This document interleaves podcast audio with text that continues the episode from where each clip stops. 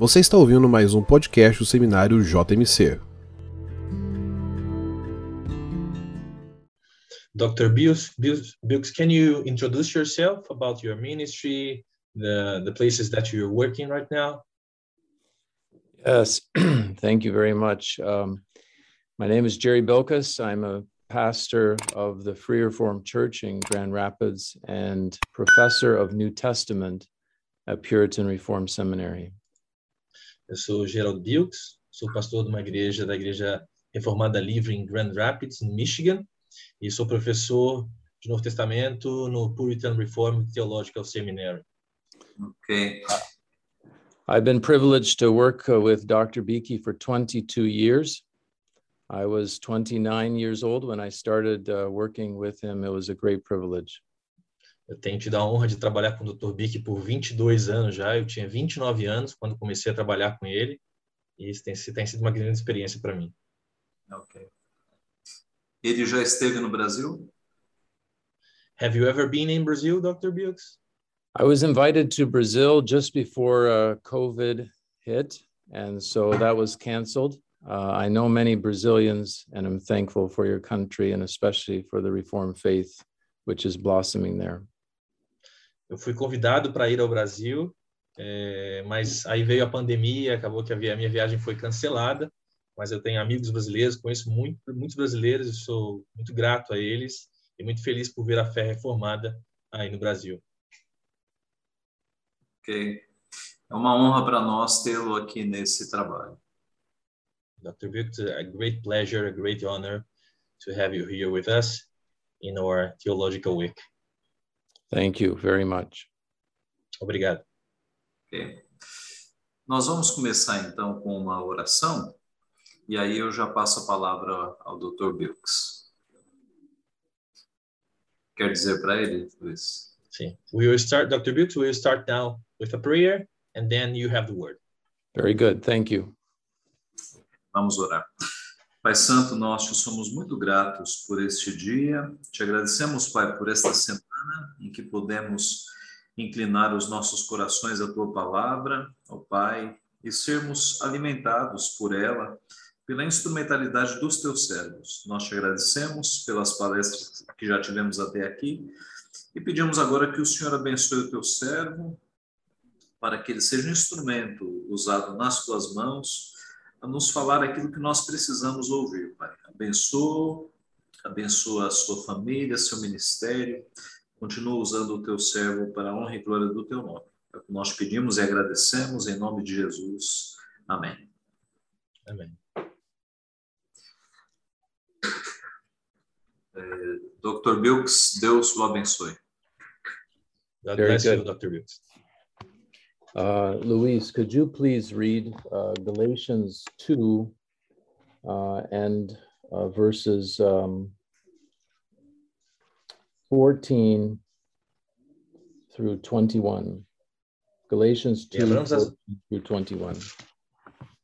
Abramos as nossas Bíblias no livro, na carta de Paulo aos Gálatas, capítulo 2, versos 14 a 21. Carta de Paulo aos Gálatas, no seu capítulo 2. Nós leremos os versos 14 a 21.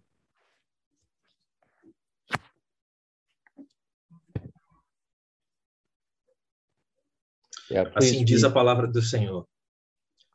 Quando, porém, vi que não procediam corretamente segundo a verdade do Evangelho, disse a Cefas na presença de todos: se, se, se, sendo tu judeu, vives como gentio e não como judeu, por que obrigas os gentios a viverem como judeus? Nós, judeus por natureza e não pecadores dentre os gentios, sabendo, contudo, que o homem não é justificado por obras da lei, e sim mediante a fé em Cristo Jesus. Também temos crido em Cristo Jesus para que fôssemos justificados pela fé em Cristo e não por obras da lei, pois por obras da lei ninguém será justificado. Mas se, procurando ser justificados em Cristo, fomos nós mesmos também achados pecadores, dá-se-á o caso de ser Cristo ministro do pecado? Certo que não. Porque se torno a edificar aquilo que destruí, a mim mesmo me constituo transgressor. Porque eu, mediante a própria lei, morri para a lei, a fim de viver para Deus. Estou crucificado com Cristo. Logo, já não sou eu quem vive, mas Cristo vive em mim. E esse viver que agora tenho na carne, vivo pela fé no Filho de Deus, que me amou e a si mesmo se entregou por mim. Não anulo a graça de Deus, pois se a justiça é mediante a lei, segue-se que Cristo, que morreu Cristo em vão. Até aqui a palavra do Senhor. Thank you very much. Um, let me say what an honor it is to be with you. Uh, you're studying piety, and it's a very favored subject for me. Eu quero começar dizendo que é um, um grande prazer estar aqui com vocês, um enorme privilégio, e perceber que vocês têm estudado o tema da piedade me deixa muito feliz. Dr. Beakey covered uh, some historical and practical aspects of piety. I hope to focus on more biblical, theological aspects, which will round out, hopefully, the picture. O Dr. Bick ontem falou um pouco sobre aspectos teológicos e históricos da piedade, e eu hoje pretendo falar um pouco sobre aspectos bíblicos relacionados a esse tema. The theme of law and gospel is very important if we are to understand piety rightly. A correta relação entre a lei e o evangelho é muito importante se a gente quiser entender bem o tema da piedade. Today, I hope to speak more about the law, and tomorrow, more about the gospel, and specifically the cross of Christ for piety. Hoje eu falarei um pouco do papel da lei para o desenvolvimento da piedade e amanhã eu pretendo falar um pouco mais sobre o evangelho e a cruz de Cristo no desenvolvimento da piedade. Because what we want and need is true piety. Porque o que nós queremos e precisamos é piedade verdadeira. There is also such a thing as false piety. Há algo como uma falsa piedade. Paul, before he was converted, was very pious, but falsely so. Paulo, antes da sua conversão, era muito piedoso, mas de uma forma falsa. So, too, many people today pride themselves in being very religious or very pious, and yet it is not in a pleasing, it is not pleasing to God. Nos nossos dias, há muitas pessoas que se gabam de serem piedosas e religiosas, sem que isso seja necessariamente agradável a Deus. True piety is living to the glory of God with all our being, head, heart, and hand. A verdadeira piedade é vivermos inteiramente para a glória de Deus, com a nossa mente e o nosso coração. Paul in Galatians 2, verse 19, speaks about living for God. Aqui no texto que a gente acabou de ler, Paulo diz a respeito de viver para Deus. He says that I might live unto God. No verso 19, ele diz que ele pretende que ele deve viver para Deus. We should all want to live unto God. Todos nós deveríamos desejar viver para Deus. But if we live to God, at least we think we live to God, using the law in the wrong way, God is not pleased with us. Mas se nós vivemos para Deus usando uma lei de uma forma equivocada, isso não é agradável a Deus. Nós não estamos agradando a Deus. Now, the law is given by God. A lei, como vocês sabem, é dada por Deus. It is the transcript of his holiness. É como se fosse a transcrição da sua santidade. It is the expression of his beautiful character and his right will for his creatures. É a expressão do seu caráter belo e da sua vontade para os seres humanos. Everyone should take heed to the law of God if we ever want to know and please God.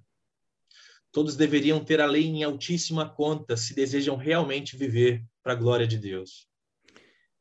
That's why it's very wrong for many, uh, which many people do, and that is to set aside the law as if it is unimportant or we are done away with it. Por isso aqui é um erro enorme que muitos dentre nós cometem de desprezar a lei, tratando-a como se não fosse ainda importante para os nossos dias. Many people also combine the law and gospel in a way that the law is not the law and the gospel is not the gospel. Há também aquelas pessoas que mesclam, combinam a lei e o evangelho, mas de uma forma que a lei não é verdadeiramente a lei e o evangelho tampouco é verdadeiramente o evangelho. This is exactly the mistake that Peter and some others were making according to Galatians 2. E esse é exatamente o erro que Pedro e outras pessoas estavam cometendo, segundo o texto que nós lemos hoje. Peter believed the gospel and preached the gospel, yet in this moment, he thought more than the gospel was necessary to be accepted with God. Pedro cria no evangelho e pregava o evangelho, mas naquele momento específico, ele acreditava que algo além do evangelho era necessário para a salvação. And what this led to was that Peter would not fellowship with Gentile believers, even though he had done so before and it was the right thing to do. No caso, a gente vê que Pedro não estava tendo correta comunhão com os cristãos gentios, mesmo que ele já tivesse feito isso antes e que agora não estava fazendo mais. In that moment, he made a practical mistake that had a doctrinal root. Naquele momento, ele cometeu um erro grande que tinha em sua base, em que em sua base era um erro doutrinal, era um problema doutrinal. We see how important doctrine is and practice. We need both doctrine and practice, and practice flowing from doctrine. Assim, nós vemos como tanto doutrina quanto prática são importantes, como elas estão interconectadas, como doutrina flui da prática e prática flui da doutrina. Paul uh, resisted Peter's actions and the doctrine that lay behind them. Paulo resistiu à prática de Pedro e à doutrina que conduziu, que levou àquela prática. He put the law in its proper place and the gospel as well. Paulo colocou a lei no seu devido lugar e o evangelho também no seu devido lugar. For him, it was very personal as well, and it should be for us. Aquilo para Paulo foi como algo, ele tomou aquilo muito pessoalmente, e nós também deveríamos tomar esse tipo de problema muito pessoalmente. Notice how many times he says, I, me, my in verses 18 through 21. Perceba quantas vezes Paulo se refere e usa termos como eu, meu, entre os versos 18 e 21. This teaches us that piety must be very personal for us. We cannot do without it.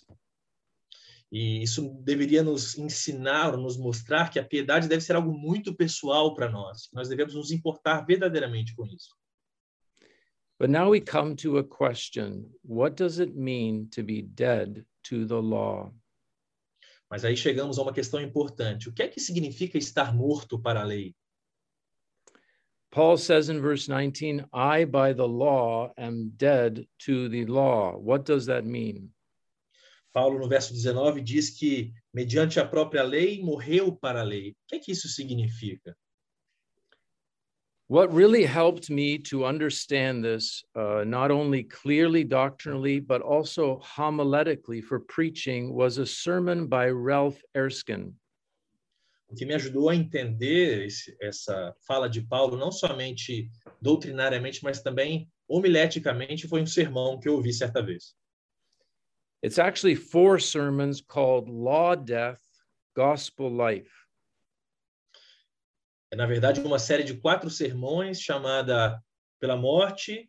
Can you repeat the, the name of the, Yes. the series? Law, Death, Gospel Life. Morte para a Lei, Vida no Evangelho. It's in his works, Ralph Erskine's works, volume two, and it's also freely available on the web. É, nesses trabalhos, o autor desses trabalhos escreveu um volume 2 relacionado a isso, e esses volumes estão disponíveis na internet. He preached these sermons in conjunction with the Lord's Supper. Ele pregava esses sermões sempre de forma conjunta com a ceia do Senhor. He found that many people were struggling with the right view of the law. Ele percebeu que muitas pessoas estavam lutando para entender o, o verdadeiro papel da lei. He wanted to help the people of God become clear on the value and validity of the law and yet not base their righteousness upon it for themselves by their actions. Esse pastor queria que as pessoas entendessem claramente qual era o valor e a validade da lei, sem, é, no, entanto, sem é, aplicá-la de forma errada em suas vidas. To be dead to the law means that we do not look to the law as a way to earn salvation. Estar morto para a lei significa que nós não olhamos para ela como um meio de salvação, um meio para ser salvo. The way we are born and the way we live, we think we can earn righteousness by keeping the law. Na forma como nós nascemos e crescemos, a gente sempre pensa que a gente pode merecer a salvação por meio da lei, da obediência à lei. Some people are very religious, very pious, and they think that their actions, what they do or experience, will gain them eternal life. Muitas pessoas são muito religiosas e muito piedosas e acreditam que por causa disso merecerão ou serão salvas. Even believers struggle with a legal mindset that comes back again and again. Mesmo crentes verdadeiros lutam contra esse mindset, essa mentalidade legalista que sempre os atormenta. We need to die to the impulse in our heart that seeks to be reconciled to God through keeping the law. Nós precisamos morrer para esse impulso que existe na nossa alma, essa tentação de querer ser reconciliados com Deus através da lei. Notice that Paul says he died to the law. Note que Paulo diz que estava morto para a lei. That means that he stopped looking to the law as a um, something to save him. Isso significa que ele deixou, parou de, parou de olhar para a lei como algo que poderia salvá-lo. He saw that the covenant of works was not a way for a sinner to be accepted with God. Ele percebeu que a aliança de obras não era mais um meio para ser justificado diante de Deus. This brings it very personally to us. Are we dead to the law like this? Isso traz uma questão muito importante para nós. Estamos nós verdadeiramente mortos para a lei?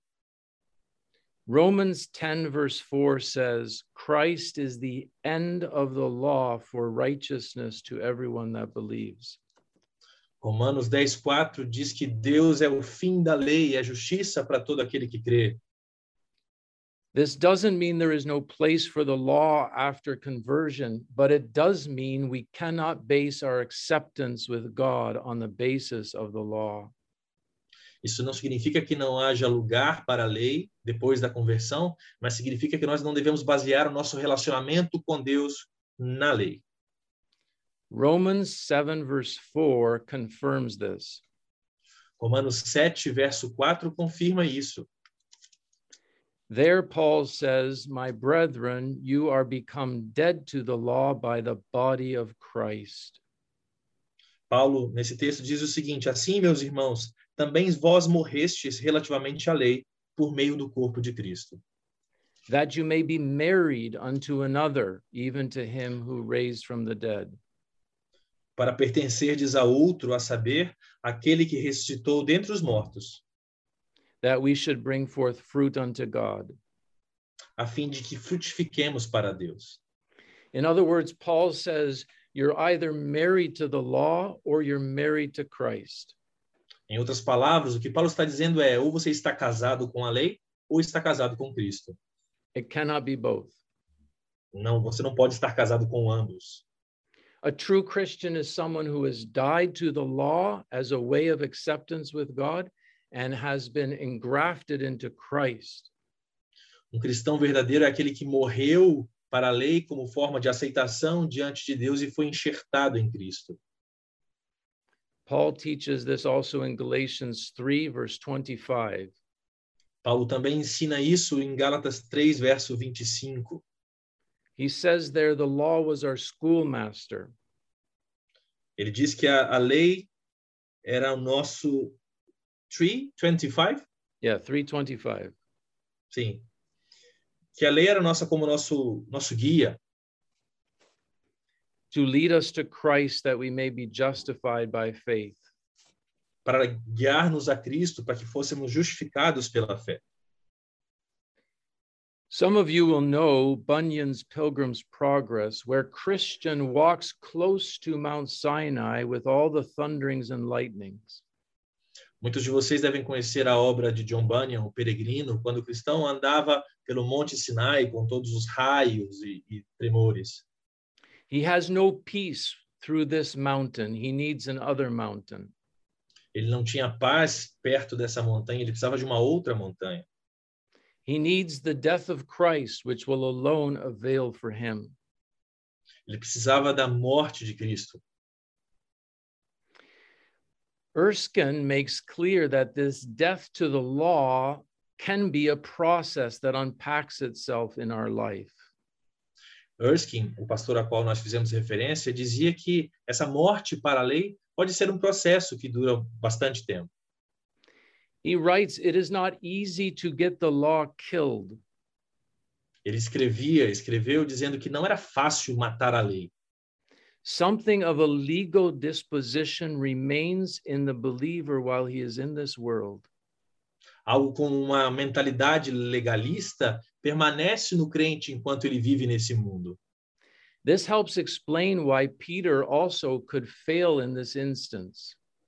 Isso nos ajuda a entender porque Pedro, conhecendo o evangelho, também falhou nessa área. Before we go further, I want to ask some personal questions. Antes de seguirmos adiante, eu quero fazer algumas perguntas pessoais para vocês. If we are dead to the law, we do not mind that our hearts are examined by the word of God. Se estamos mortos para a lei, não devemos nos preocupar se somos examinados pela palavra de Deus. Erskine gives four marks whereby we can know whether we are dead to the law. Erskine dá quatro marcas para que nós percebamos ou, ou tenhamos a clara ideia de que realmente morremos para a lei. The first is do we see and do we love the holiness of God? A primeira é nós percebemos e amamos a santidade de Deus. Someone who is alive to the law does not truly see the holiness of God and does not love it either. Alguém que está vivo para a lei não consegue ver a santidade de Deus e muito menos amá-la. Someone who is alive to the law thinks he can be holy or become holy through his own efforts. Alguém que está vivo para a lei pensa que pode salvar-se por meio das próprias, dos próprios esforços, das próprias obras. He has not seen how great and glorious God's holiness is. Essa pessoa ainda não viu quão grandioso e santo é o nosso Deus. Secondly, someone who is someone who is dead to the law knows how deeply fallen his nature is. Alguém que morreu para a lei percebe o quão, o quão pecador é. Romans 3, verse 20 says, By the law is a knowledge of sin. Romanos 3, 26 diz que a lei dá conhecimento do pecado. When God works in our hearts, we see that our, our heart is like a hell of sin, Erskine says, and enmity against God. Quando Deus opera em nossos corações, nós vemos que o nosso coração é como se fosse um inferno de pecados. Thirdly, Em terceiro lugar, Erskine explains that being to the dead to the law means and has this evidence that uh, God's just punishment for God's punishment for sin is just. o Erskine diz que aquelas pessoas que morreram para, para a lei entendem que a punição de Deus ao pecado é completamente justa. He is very pastoral here. Ele é muito pastoral aqui. He does not agree with people who say that they uh, should be willing to be damned for the glory of God. Eles não concordam com, ele não concorda com aquelas pessoas que diz que as pessoas precisam ser danadas, prejudicadas para a glória de Deus. because he reasons that that would mean to be content to be an enemy of God forever, and a believer will never want that. Porque ele diz que pensar assim seria estar contente com ser com a ideia de ser um inimigo de Deus para sempre. Isso não, não é verdade. But the believer does submit to the righteousness of God and also uh, his just judgment against sin. Mas o verdadeiro crente ele se submete à retidão, à justiça de Deus e à sua punição ao pecado. Psalm 51, verse 4 says, O Salmo 51, verso 4 diz o seguinte: Against thee, thee only have I sinned, Pequei contra ti, contra ti somente, that thou mightest be justified when thou speakest and clear when thou judgest. e fiz o que é mal perante os teus olhos, de maneira que serás tido por justo no teu falar. When we become dead to the law, we understand something of Romans 3:19. Quando nós morremos para a lei, entendemos aquilo que Paulo diz em Romanos 3, verso 19, that every mouth may be stopped que toda boca deve se calar and all the world may become guilty before God. e que todo mundo seja todo mundo seja culpável perante Deus. These are four marks that show whether or not we have become dead to the law. Essas são as marcas que mostram se nós de fato morremos para a lei. Erskine is very pastoral in how he speaks of these things. O Erskine é muito pastoral quando ele fala sobre essas coisas, But he doesn't stay with this. mas ele não não permanece só aqui. He goes on to show how life comes to the believer by Christ. Can you can you repeat it, Dr. Bill? He, yes, he proves from Galatians 2, verse 19, how life comes to the believer by Christ. Ele prova a partir de Gálatas, Gálatas 2:19, como é que a vida vem ao crente por meio de Cristo. For Galatians 2, verse 19 says, We live unto God. Porque Gálatas 2:19 diz que nós vivemos para Deus. We are reconciled by Christ with God. Nós somos reconciliados com Deus por meio de Cristo. We are in a state of union to Christ by faith. Nós estamos num estado de união com Cristo por meio da fé. Like a true branch, we are put into Christ and we bear fruit. Como um galho de uma vide, nós somos enxertados em Cristo para dar fruto.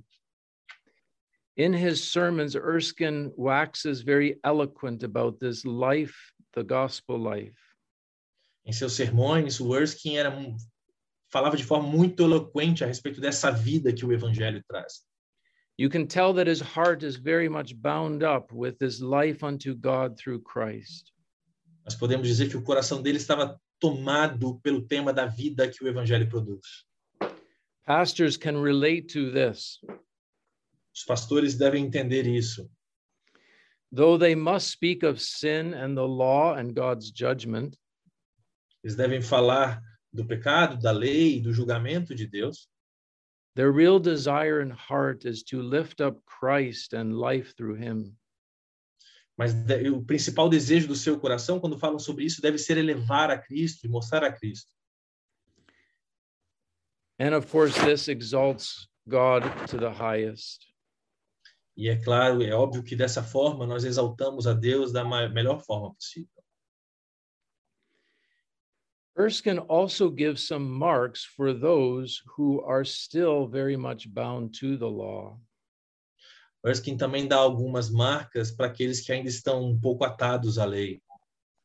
He mentions how pride is cherished and nurtured in the heart of him who is not dead to the law. Ele mostra, ele diz que como o, o orgulho e a arrogância crescem no coração daquelas pessoas que ainda estão vivas para a lei. He is content with outward differences, with external obedience.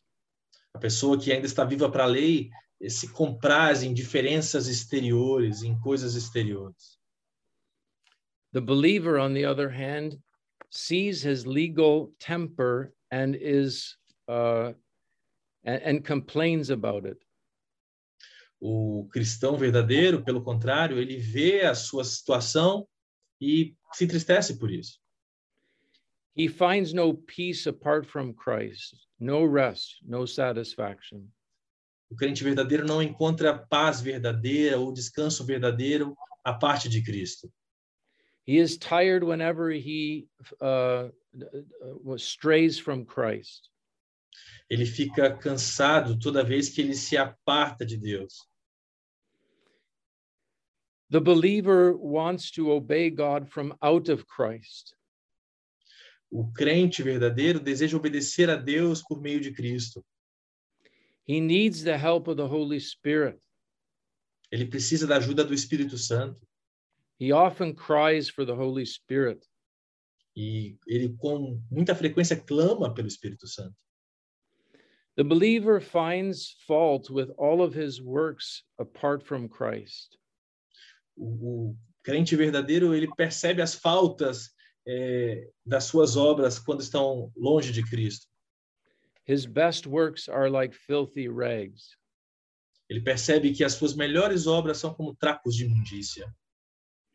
Erskine makes a very interesting observation. Erskine faz uma observação muito interessante.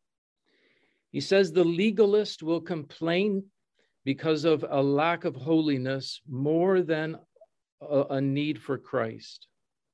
Ele diz que o legalista vai reclamar de uma falta de santidade mais do que da sua, da sua falta de Deus. The believer knows that he cannot be fully holy in this life, but he complains when Christ is far from his soul. O verdadeiro crente sabe que ele jamais poderá ser santo o suficiente nessa terra, mas o que ele realmente se queixa é quando ele sente que Deus está longe, o Cristo está longe. Someone who is not dead to the law hesitates to have their heart exposed. Alguém que não está morto para a lei hesita muito quando se vê diante de ter o seu coração exposto. They do not like searching preaching. Ele não gosta de pregações que sondam o coração. But the believer prays, Search me, O God. Mas a, a adoração do verdadeiro crente, ela busca isso em Deus. And see if there is a wicked way in me, and lead me in the way everlasting. Vê se há em mim algum caminho mau e guia-me pelo caminho eterno. Erskine says, A searching sermon makes a legalist uneasy. O Erskine diz que um sermão que sonda o coração faz com que o legalista fique incômodo, incomodado. A searching sermon makes the believer run to Christ.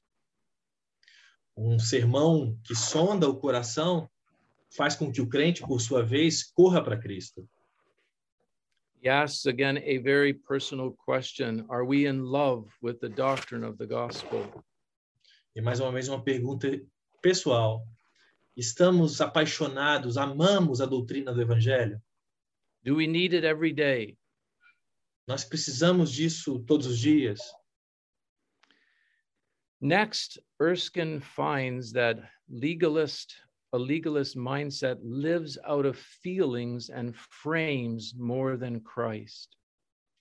Uma outra coisa que o Erskine diz a respeito da mente legalista é que essa mente legalista vive mais baseada em sentimentos e sensações do que em Cristo. A person who is legalistic will be happy with some tears he cries. Uma pessoa que é legalista se orgulha das lágrimas que derrama. But a true believer needs more than tears to make him happy. He needs Christ. Mas um verdadeiro crente precisa muito mais do que lágrimas para estar feliz, ele precisa de Cristo. And now comes the part where the law has a function in the life of faith.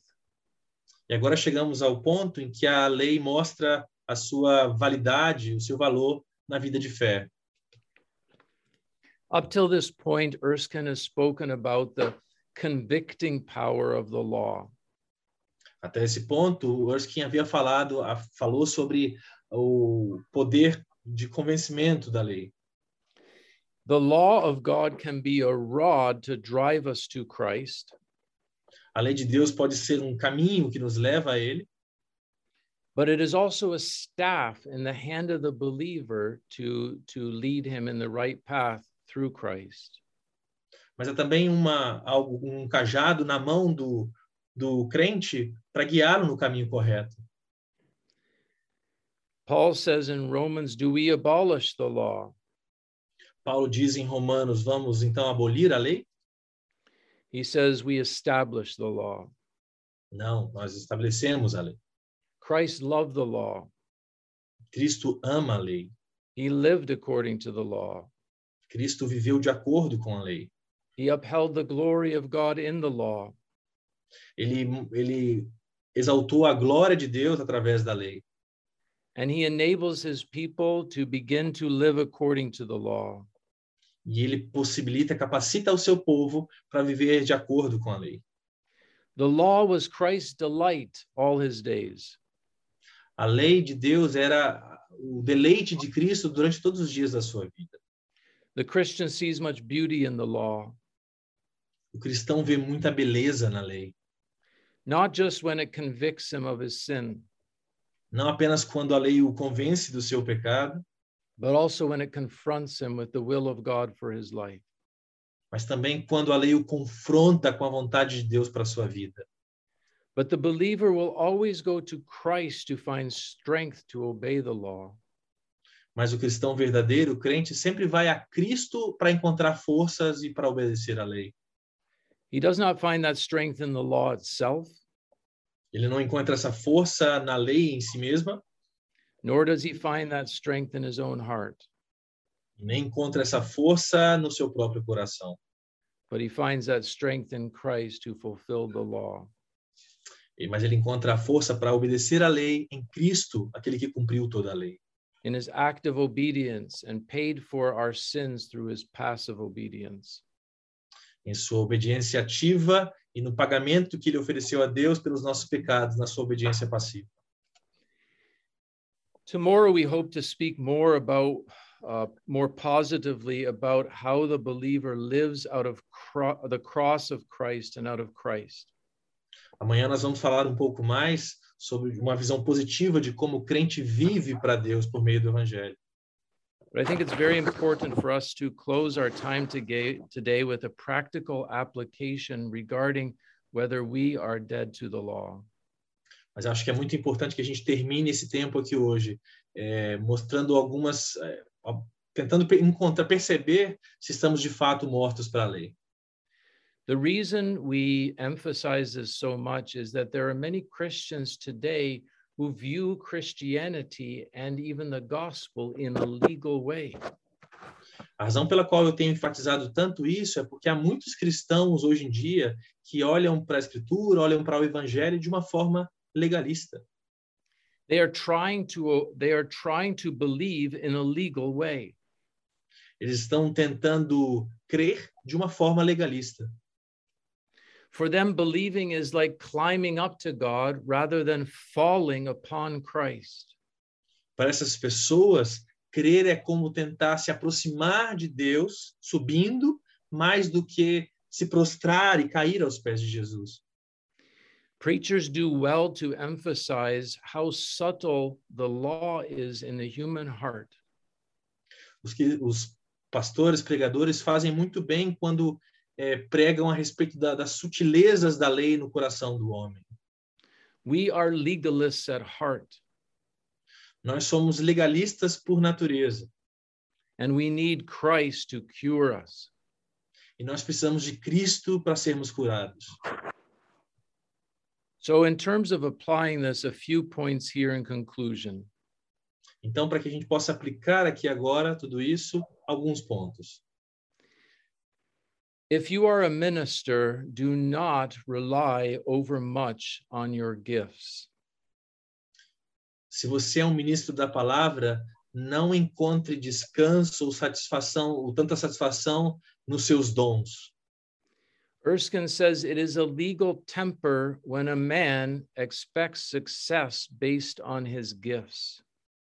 O Erskine dizia que é um, um grande perigo quando o homem encontra descanso nos seus dons e talentos. Members of a church also can look too much to their minister, and this also shows legalism.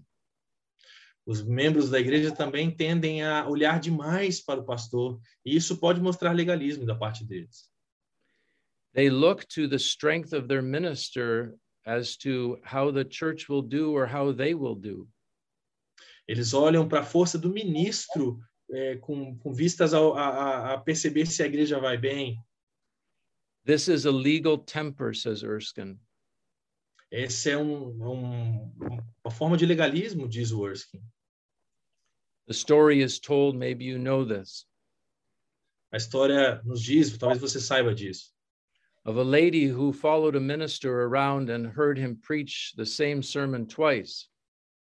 De uma senhora que foi atrás de um pastor certa vez e ouviu pregar o mesmo sermão duas vezes. She said to him after the second sermon, E ela disse a ele depois do segundo sermão: The first sermon was such a blessing to me, but the second one did nothing to me.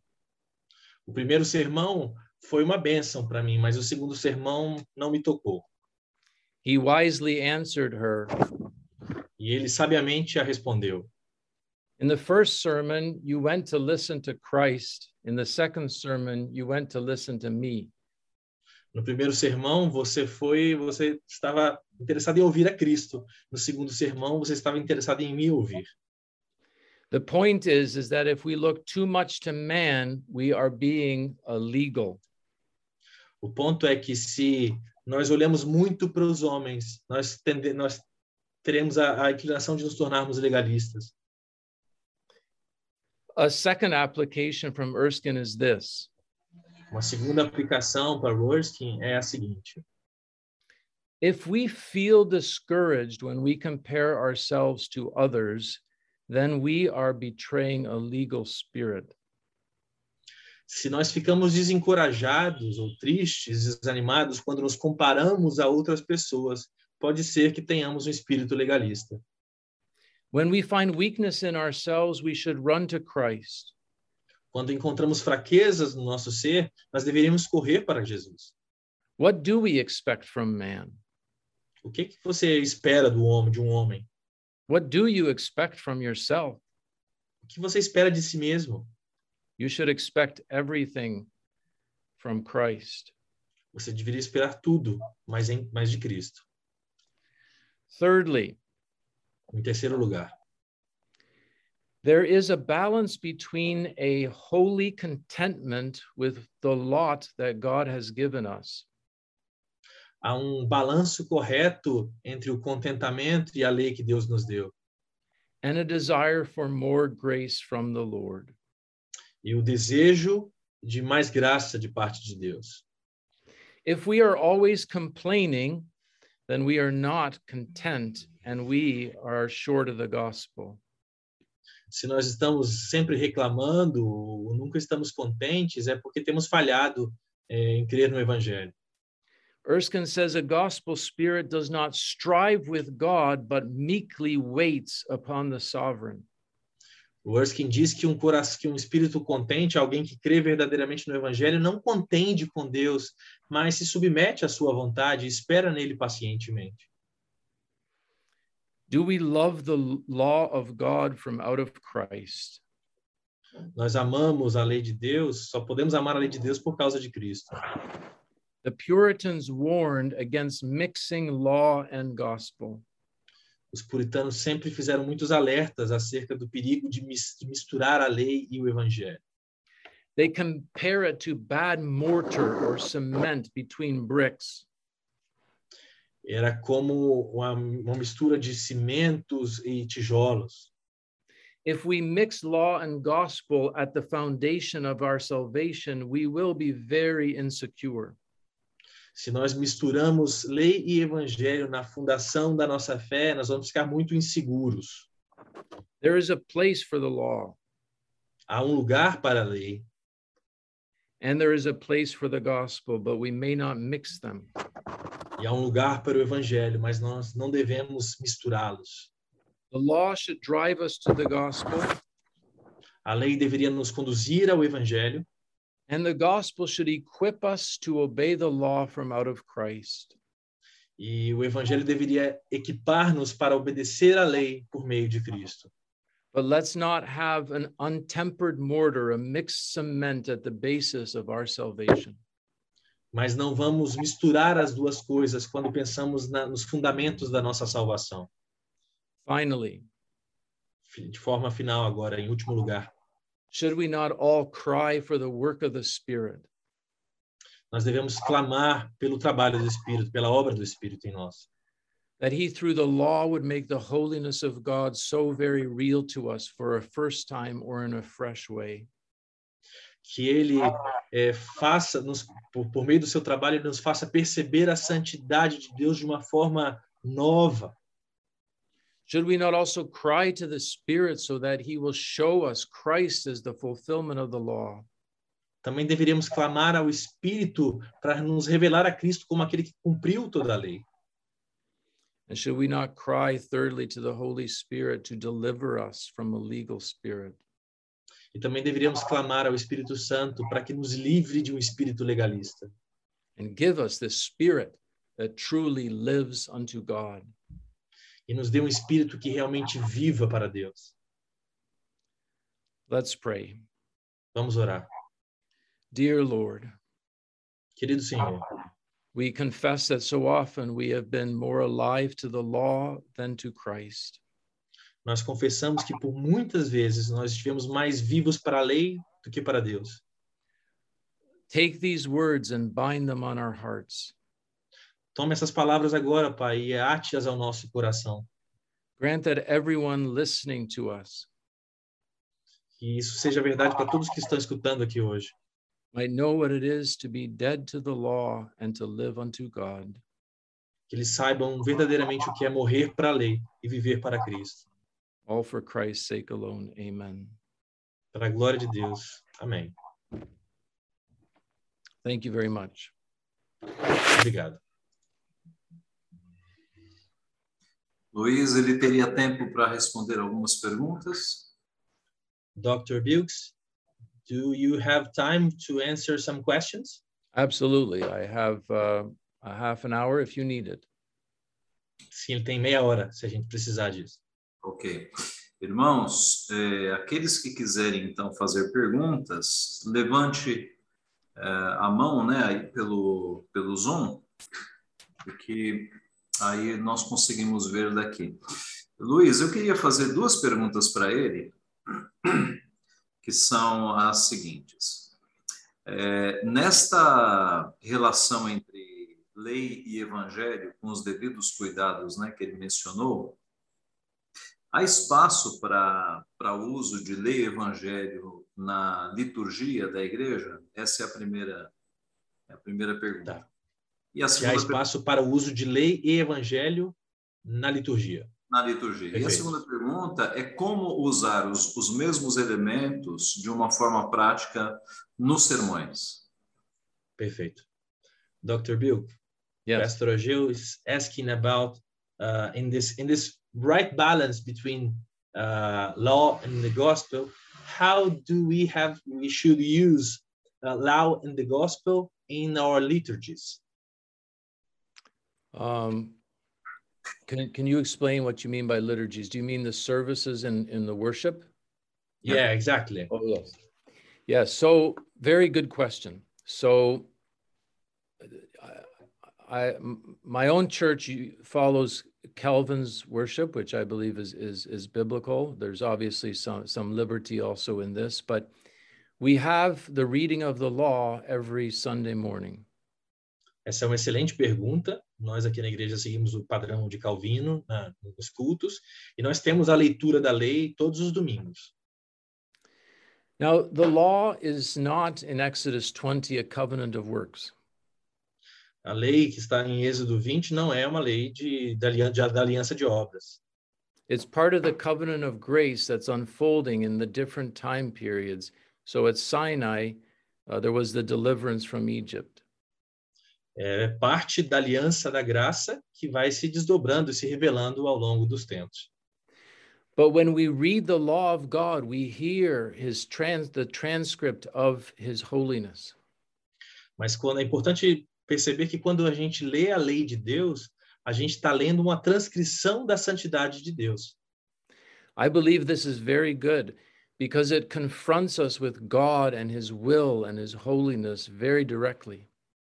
Eu acho que isso é muito importante, acredito que isso é muito importante porque isso nos confronta com Deus, a sua santidade, a sua beleza diretamente. It also can become an occasion for uh, confessing our sins on the basis of the commandments. E também é uma oportunidade para que nós confessemos os nossos pecados com base na leitura da lei e dos mandamentos. But it also is a rule of life for Christians very much. Mas também é uma regra de vida para os cristãos. So I would favor regularly reading the law of God, even every Lord's Day. Então, eu sou favorável a que nós tenhamos a leitura da lei nos nossos cultos, é, sempre aos domingos. But I realize there are differences. Uh, some some churches I have been to, they read the summary of the law, what Jesus said. Mas eu, eu sei que há diferenças. Em algumas igrejas, eles leem um sumário da lei. Yeah. So th- this is my response. É, essa é basicamente a minha resposta. There's a second question that is in this right mix between law and the gospel. How do we properly use it in our preachings? Yes.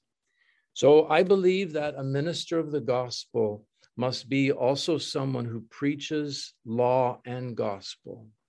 Eu acredito que o and ministro do evangelho, o ministro do evangelho é alguém que prega lei e evangelho, pecado e graça. Uh, that's that's a faithful ministry of the gospel, law and gospel.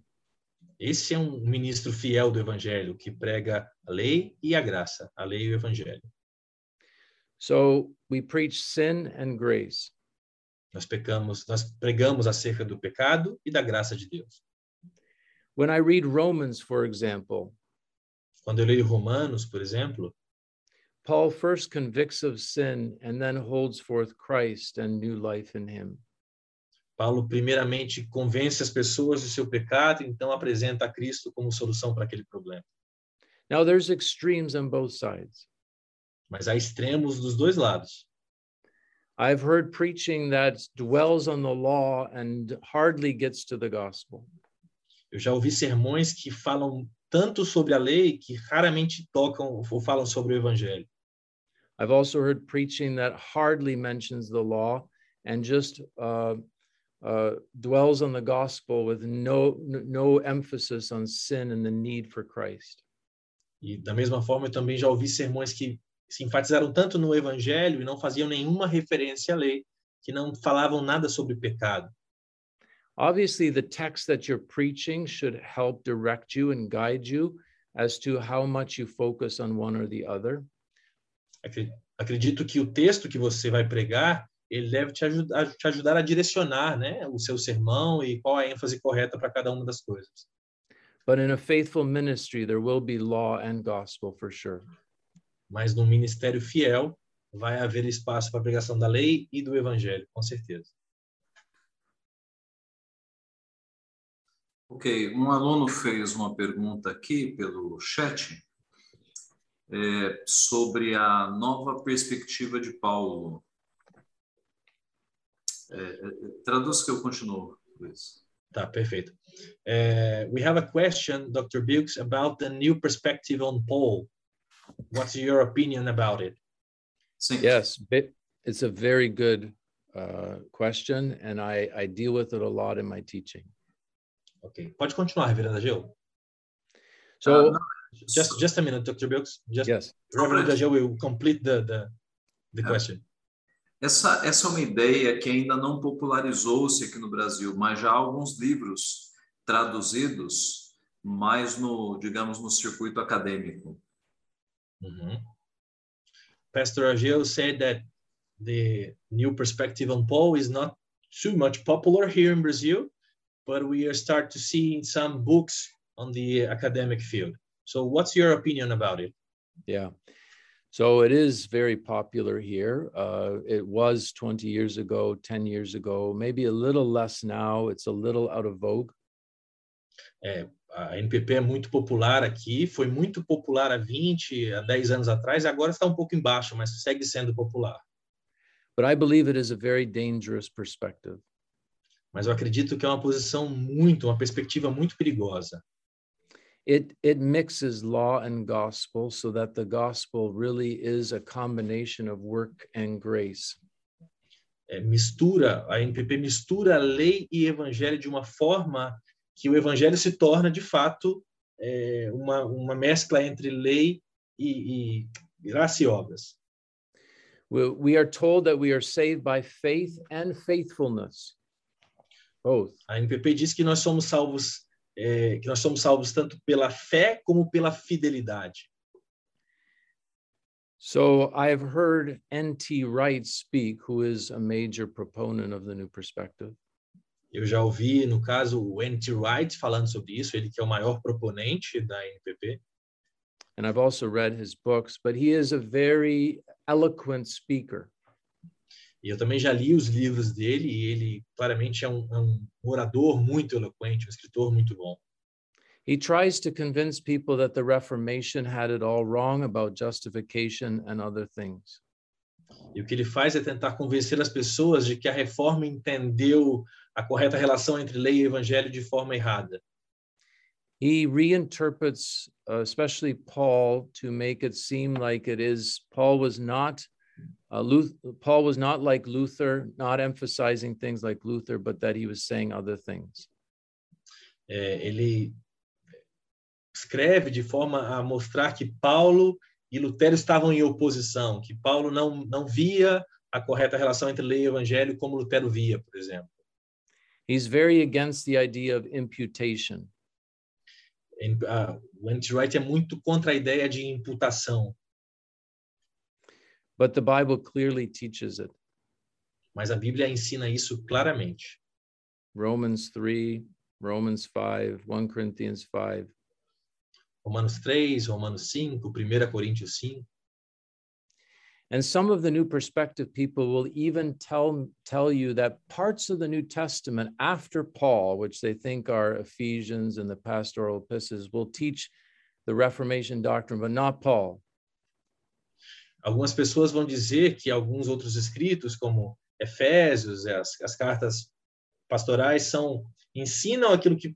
Can, can you repeat, please, Dr. Yeah, some, some of the New Perspective thinks that uh, later in the New Testament, so they don't think Ephesians was written by Paul and the pastorals. There you have the Reformation doctrine, but they say it's late, it wasn't Paul. Alguns proponentes da nova perspectiva paulina vão dizer que é, algumas cartas não foram escritas por Paulo, But this is twisting the scriptures. mas isso é torcer as escrituras. I, I pray Brazil will be kept from, from this false teaching. E eu oro para que o Brasil esteja seja livrado desse falso ensino. Thank you. Obrigado. Ah, Jonathan, segura um pouquinho. Deixa eu fazer uma pergunta aqui do- dos nossos irmãos que estão lá no YouTube. A Luana Gabriela pergunta ao pastor: Como buscar o contentamento em Deus em meio às angústias? Okay. So we have some questions from the people that are watching us through YouTube. Excellent. And the first question is how to find contentment in God uh, during the adversities of life. Oh, yes. Very good question. This is a topic Excelente pergunta. É um tópico muito precioso para mim. The, the first thing you need to know is that in struggles and in afflictions, God is focusing you on Himself as God and not a man. A primeira coisa que você precisa saber é que durante as suas lutas e tribulações, Deus está fazendo com que você olhe para Ele, não para homens. It's good to see that God is not like us. E é bom ver que Deus é, não é como nós. I know in my own life that that time had to come when I did not understand the ways of God and He was too high for me. Na minha própria vida, houve momentos em que eu não conseguia compreender a vontade de Deus. Eram pensamentos elevados demais para mim. His ways are higher than my ways. Os caminhos dele são muito mais altos do que os meus. So that's the first thing to draw us out of ourselves, to look outside of ourselves to God. Então, essa é a primeira coisa que eu posso te dizer, que nesses momentos você deve entender que Deus está te levando a olhar para Ele, a não olhar para si mesmo, mas olhar para Ele. Secondly, we need to learn that we are not here on the earth for our own comfort as much as for the glory of God. Em segundo lugar, nós precisamos entender que a gente não está aqui nessa terra é tanto para nosso conforto, mas sim para a glória de Deus. Affliction helps us read the word of God with more need. As aflições nos ensinam a ler a palavra de Deus, a buscar a palavra de Deus com, com maior necessidade. Martin Luther even said it was a key to interpret the Bible. O Martin Lutero certa vez disse que essa também é uma das chaves para ler as escrituras. He said that to interpret the Bible, we need a prayer, meditation, and affliction. Ele disse que para ler as escrituras nós precisamos de oração, meditação e sofrimento. But I think many of you can relate to this that when you are going through difficulties, you open the Word of God, you are looking for the voice of God, you are looking to see what God has to say. E eu tenho certeza que muitos de vocês já experimentaram isso, esse momento em que você, passando por alguma luta, abre a palavra de Deus e espera realmente que Deus fale com você.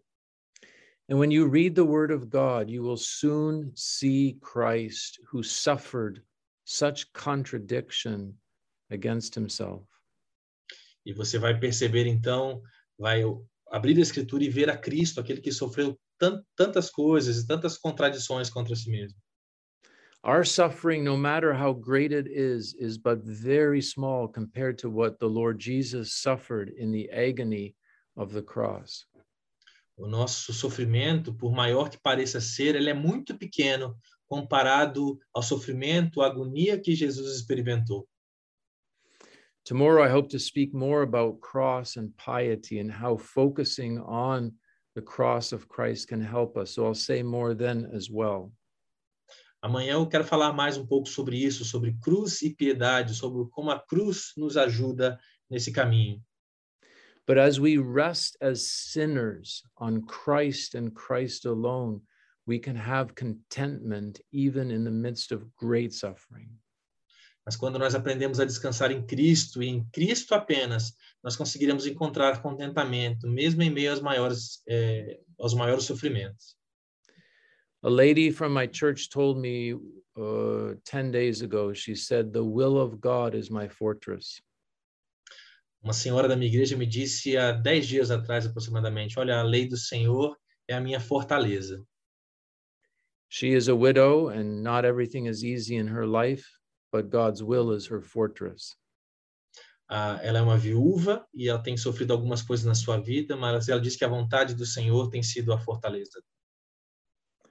This is a very good question, and Philippians 4 is an excellent passage. If you study that, you will, you will have your answer. Essa é uma excelente pergunta e eu recomendo que você estude Filipenses 4 e você pode achar muitas respostas ali. Thank you. Ok, seminarista Jonathan. A, a minha pergunta é a seguinte: é, se a lei foi um desenvolvimento no Pacto da Graça, então a guarda da lei, a princípio, nunca foi né, um caminho de salvação e de aceitação diante de Deus.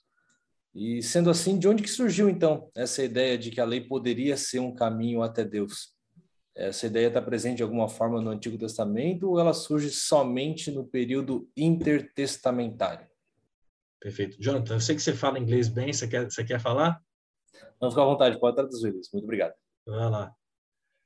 Dr. Bill, uh, our friend Jonathan is asking that, uh, uh, taking into consider taking in consideration that the law was never a way to God, uh, how and where this idea was developed? Why do people have this legalistic mindset? Why? Because do you do you understand what I'm what I, what I mean? Yes, So I do. that's the question basically. It's it's a good question. I would say this. Um, because of our fall into sin, we take what is good and we twist it.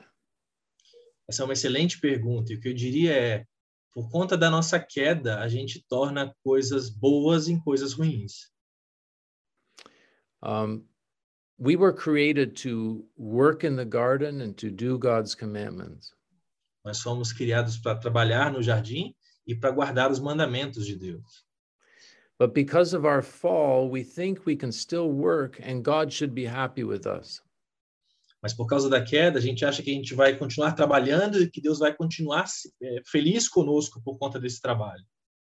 The Puritans would call this the covenant of works that still is, is ingrained in us. Os puritanos diziam que esse tipo de aliança de obras continua dentro de nós. So this impulse in our hearts is, I think, there by nature. Now, it certainly can grow and grow and grow under false teaching. É, esse é um, uma tendência do nosso coração que cresce e pode crescer muito mais é, de acordo com a doutrina que você recebe. Falsos ensinos vão potencializar isso dentro de você. So all other religions besides biblical Christianity, they have some works righteousness. Todas as religiões, a parte do, do cristianismo bíblico, têm uma certa doutrina de obras. And many Christian churches also promote a, a works righteousness. Muitas igrejas evangélicas, pelo menos ditas evangélicas, promovem essa, essa ideia de que nós somos salvos pelas obras. I think I heard you mention the intertestamental times. Maybe I was wrong. Você falou, Jonathan, algo, algo relacionado a isso? O But que é intertestamentário? In Between Sorry. the testaments, many people thought that they could use the law to, to be accepted with God. Sim, no período intertestamentário, muitas pessoas acreditavam que poderiam usar a lei como forma de serem aceitas diante de Deus. So Saul or Paul, he he he tried to become acceptable through the keeping of the law. He thought he was blameless. No caso aqui, Paulo, Saulo, achou que poderia fazer isso, né? achou que poderia ser aceito de Deus sem, é, de forma, é, não tendo algum tipo de pecado. And this was his great discovery that his righteousness was nothing. It was condemnable before God. E essa foi a grande descoberta da vida dele, a descoberta de que a justiça dele era nada, era condenável diante de Deus. To speak personally, I grew up in a Christian home. My father was a minister, and I thought I was a good Christian. Falando de forma mais pessoal agora, eu cresci num lar evangélico, meu pai era um pastor, e eu achava que era um bom cristão. But I didn't know that underneath the surface of Christianity, there was a lot of enmity in my heart against God. E, mas o que eu percebi ao longo do tempo era que debaixo daquela superfície de bom cristianismo que eu tinha, existia muita muita raiva é, contra Deus dentro do meu coração. Especially when life did not go my way, then I blamed God. Especialmente quando as coisas não iam do jeito que eu queria, eu tendia a culpar a Deus. God used his preaching to uncover this root of sin in my life. E Deus usou a pregação da palavra para descobrir essa raiz de pecado no meu coração. We, we have many times an entitlement attitude. Nós temos muitas vezes uma postura altiva diante de Deus. We think God owes us. Nós acreditamos que Deus nos deve algo. When God works in our heart, we realize he owes us judgment, he owes us punishment because of our sin. Mas quando ele opera no nosso coração, o que nós percebemos é que ele nos deve punição, ele nos deve julgamento pelo nosso pecado. And then grace and Christ become so amazing. Então a graça e o perdão se tornam tão maravilhosos. Thank you. Obrigado. Wilson, segura só um pouquinho para eu fazer uma pergunta aqui do YouTube. O reverendo Ricardo Moura, que formou-se aqui no nosso seminário, é um pastor, né? Ele pergunta o seguinte: podemos dizer que os legalistas são materialistas? Isso é, o legalismo é uma falta de fé, uma autorrealização na carne e no mundo? Na verdade, o senhor poderia repetir? Deu um problema no meu áudio aqui? Eu não Ah, consegui pegar a pergunta toda. Tá. Podemos dizer que os legalistas são materialistas, isto é, o legalismo é uma falta de fé, uma autorrealização na carne e no mundo? Okay. Dr. Bilks, the question is, can we say that legalists are materialists uh, is like uh, legalism is a is a lack of faith in the end. Yes, absolutely. So the the two are very much connected. It's very, very uh, observant. Absolutamente, as duas coisas estão muito conectadas. So legalism is a form of idolatry O legalismo é uma forma de idolatria, because when we are legalists, we worship what we do and what we uh, what we can produce. porque quando nós somos legalistas, o que nós estamos adorando no fim das contas é o que nós podemos fazer, o que estamos produzindo. We have a high estimate of ourselves, Nós temos nós nos temos em altíssima estima. and along with that, you have materialism that looks to things, to stuff for value, for acceptance, for for meaning. E paralelo a isso, você tem o materialismo, que é olhar para as coisas, para aquilo que você tem ou, ou obtém como forma de ser aceito. That's why the Pharisees in Luke 14, they were legalists. It says they were very rich and covetous. That means É that they, yeah, go ahead. É por isso que os, que os fariseus, lá em Lucas 14, eram chamados de legalistas, porque o texto diz que eles eram ricos e cobiçosos de muitas coisas. So materialism and legalism, they they they unite, they combine. Então, absolutamente, materialismo e legalismo estão unidos, são combinados. Thank you.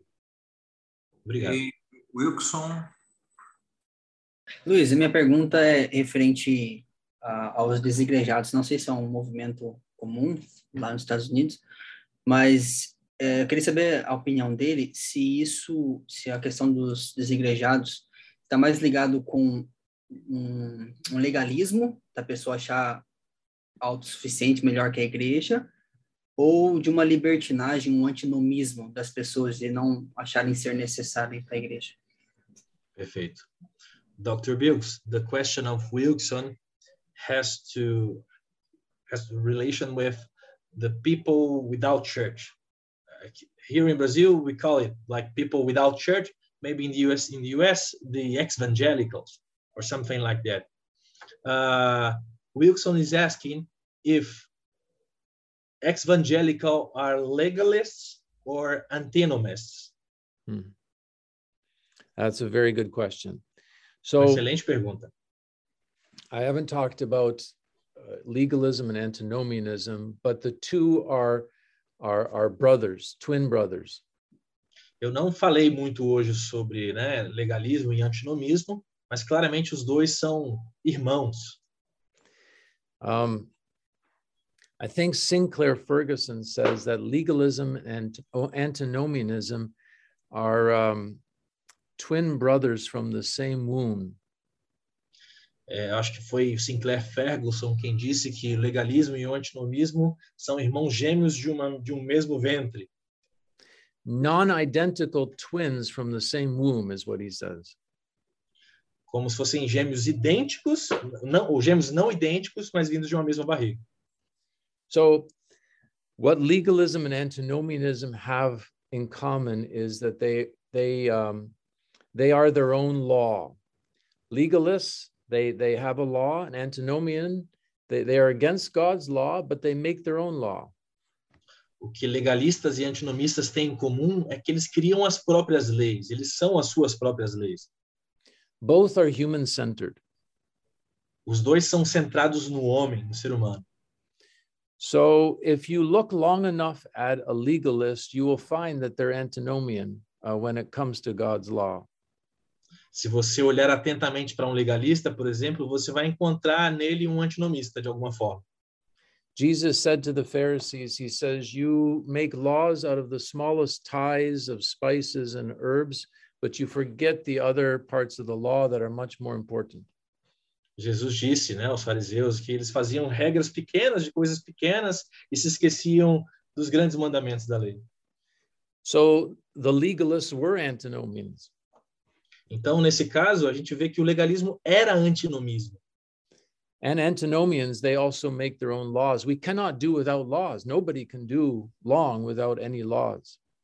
E os antinomistas também criam as próprias regras, porque no fim das contas é impossível viver sem algum tipo de regra. Now, I think that the ex evangelicals that you're speaking about, they would be closer to the camp of the antinomians. You are right. No caso, os desigrejados, eu diria que eles estão mais próximos do campo do antinomismo. But essentially, the two are the same, and God rejects both. And what we need is the right perspective on law and gospel, not legalism, not antinomianism. Mas de alguma forma eles também se assemelham aos legalistas. É por isso que a gente precisa uma ideia correta a respeito da relação entre lei e evangelho.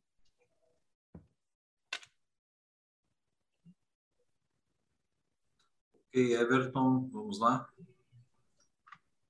Uh, boa noite, reverendo Gerald. A minha pergunta é a seguinte: podemos entender as parêneses, que são admoestações, os imperativos éticos do Novo Testamento, como aplicações da lei fundamentadas no Evangelho?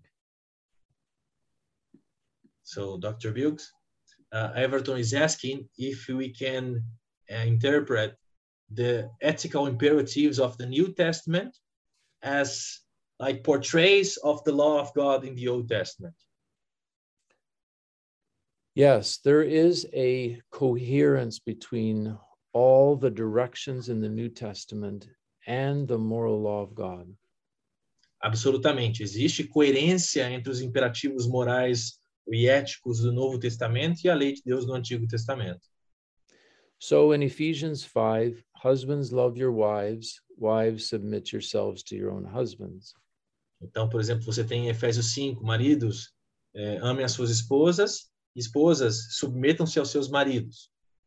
It's explaining more fully what's there in the seventh commandment. Isso é explicado, é uma explicação mais detalhada do que já está exposto no sétimo mandamento, por exemplo. You can categorize the whole ethical teaching of the New Testament as well as the Old. You can bring it down to the Ten Commandments.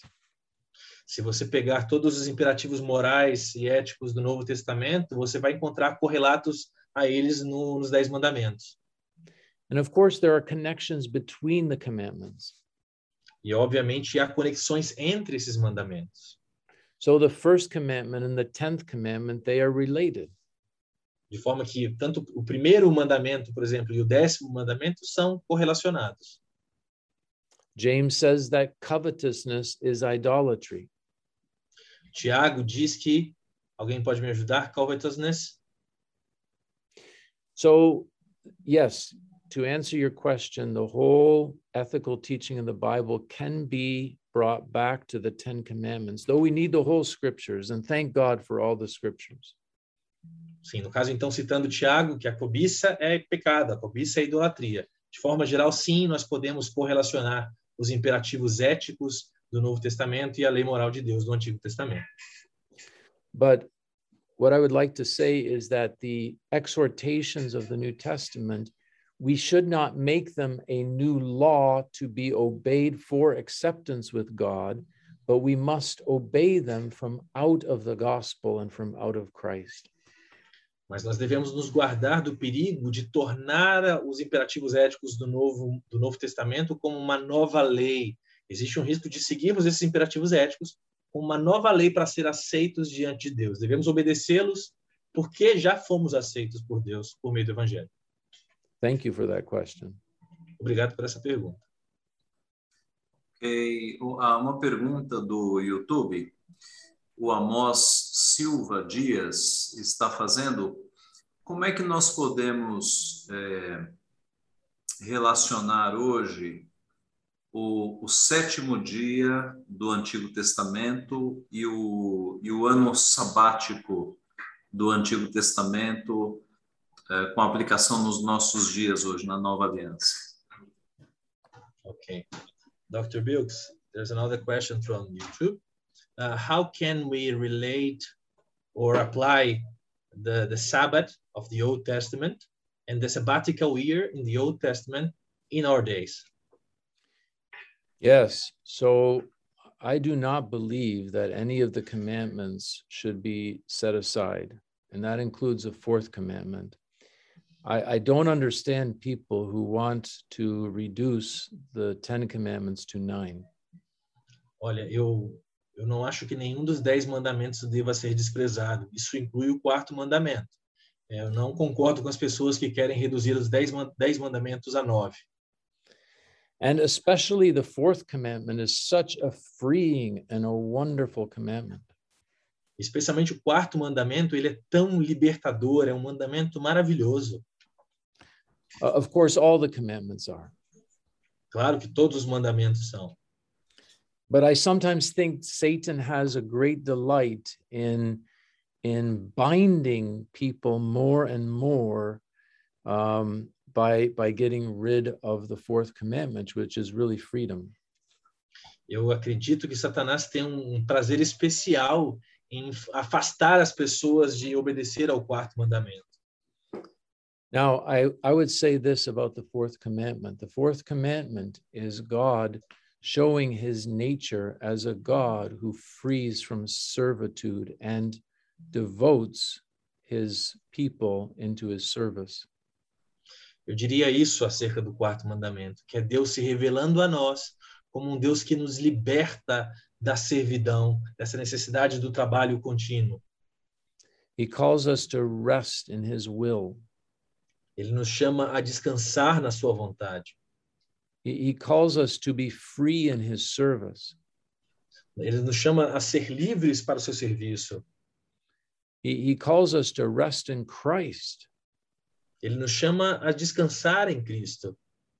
Christ is the Lord of the Sabbath, according to Luke 6. O- Jesus Cristo é o Senhor do sábado, de acordo com Lucas 6. And the Lord's Day is the New Testament Sabbath.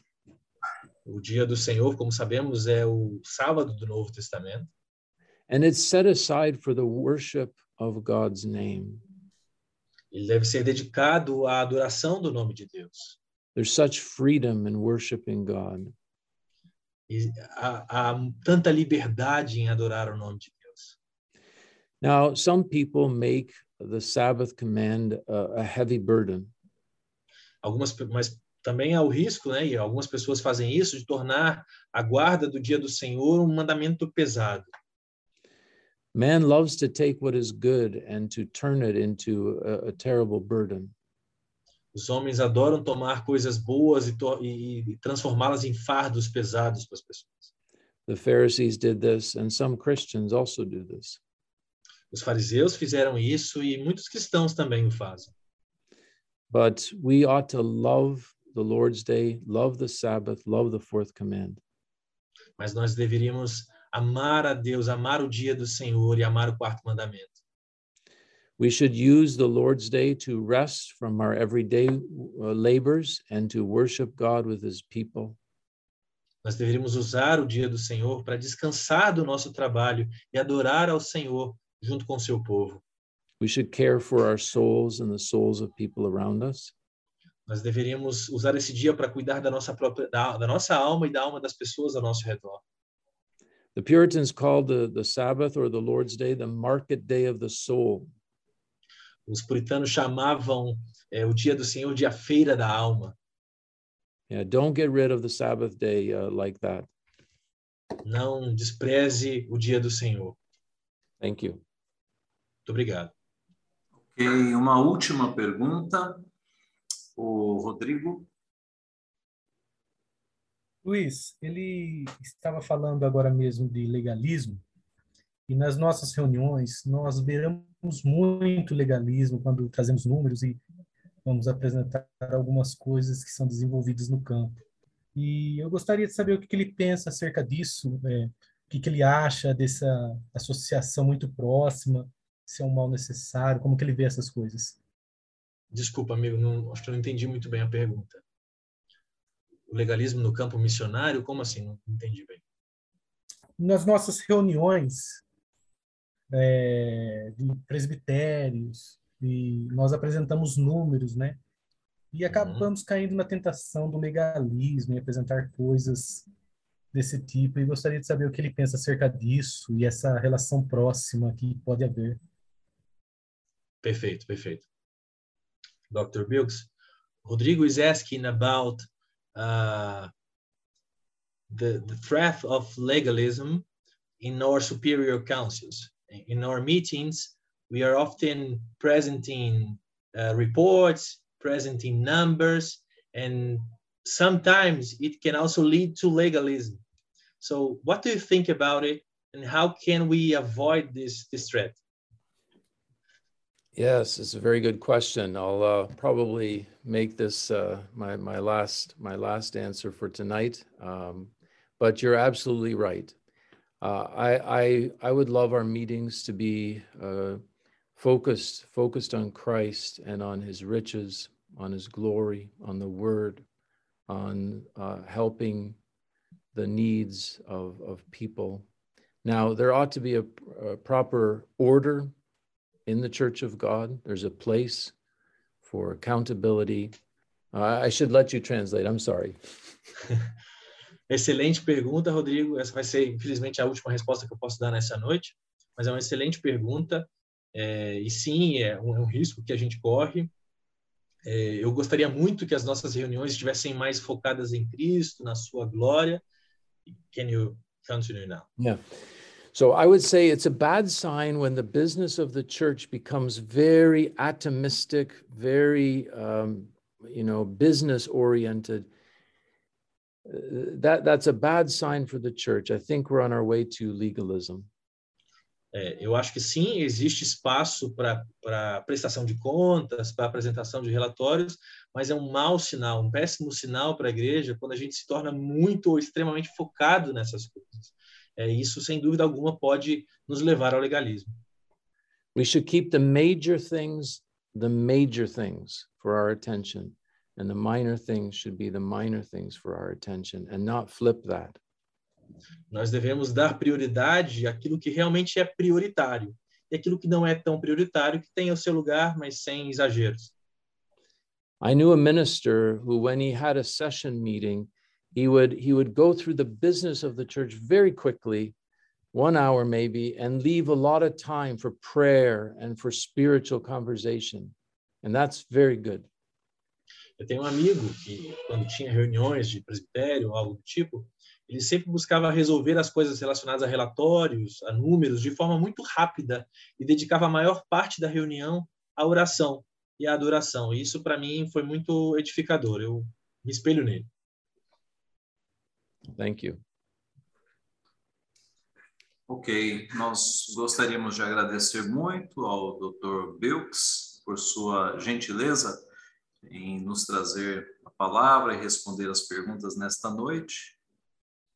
Many thanks, Dr. Bilks, for your presence, your gentleness in responding our answers or questions yeah, let, tonight. Let, let me thank you very much for the opportunity. I really am encouraged by listening to you and seeing you. I, I wish I was with you, but God bless you all. I'm looking forward to tomorrow night about the cross. I hope many can join me, and uh, my heart is with you. Eu é que agradeço a oportunidade. Vocês não sabem o quanto eu fico encorajado e animado em ver vocês, em escutar vocês. Gostaria de estar aí presencialmente com vocês, mas não é possível. Mas estou ansioso para o encontro de amanhã, onde a gente vai continuar falando sobre esse assunto. Que Deus os abençoe. Amém. Podemos encerrar então com uma oração? Sim. Sim. O, o Carlos Fernando está aqui entre nós, Carlos? Estou sim, reverendo. Carlos, dirija uma oração para que nós encerremos esse trabalho, por favor. Oremos.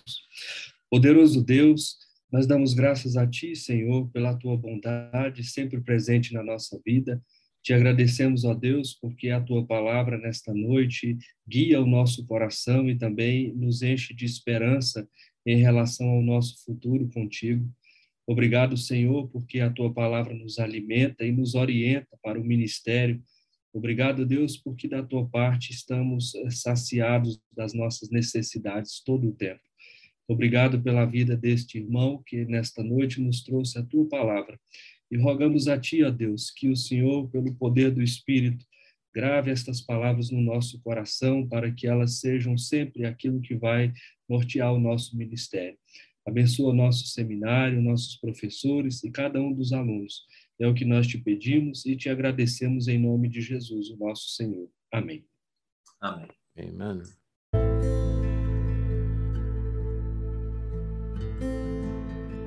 Se você gostou do conteúdo, compartilhe nas redes sociais.